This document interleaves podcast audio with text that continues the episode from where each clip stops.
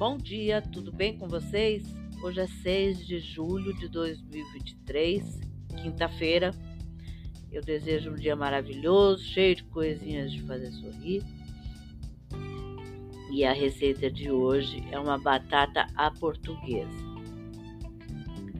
Os ingredientes que você vai precisar para essa receita são 200, 200 gramas de presunto picado,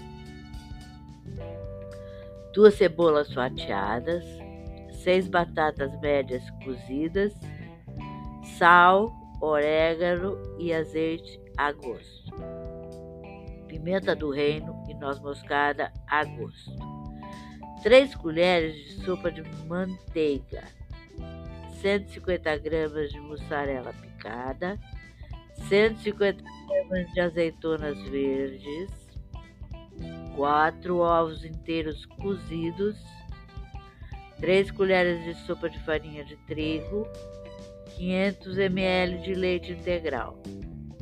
Vocês me perdoem pela voz anasalada, mas ainda tô com uma sinusite, uma gripinha, tá? Mas vamos em frente. O modo de preparo. Aqueça em uma panela o azeite e a cebola fatiada Coloque em fogo médio, vá refogando até ficar um pouco macio e deixe reservado. Em fogo baixo, numa outra panela, adicione a manteiga, derreta e adicione a farinha de trigo. Com auxílio de uma espátula, mexa bem até obter uma pasta. Cozinhe a farinha durante um minuto.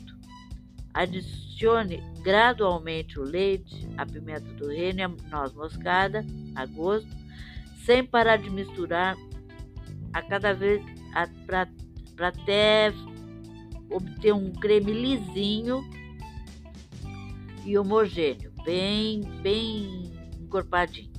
Aí você reserva.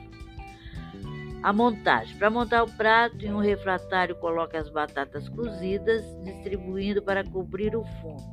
Depois adicione as cebolas refogadas que ficaram reservadas. Utilize o presunto picado, as azeitonas e os ovos cozidos e cortados ao meio para cobrir. Derrame um molho branco sobre tudo, distribuindo bem. Põe a mussarela picada e salpique o orégano. Se você quiser, coloque um cheirinho verde também. Coloque para gratinar em forno pré-aquecido a 180 graus ou até dourado.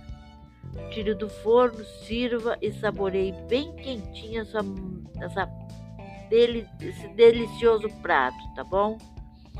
Ele é completo, não precisa de mais nada.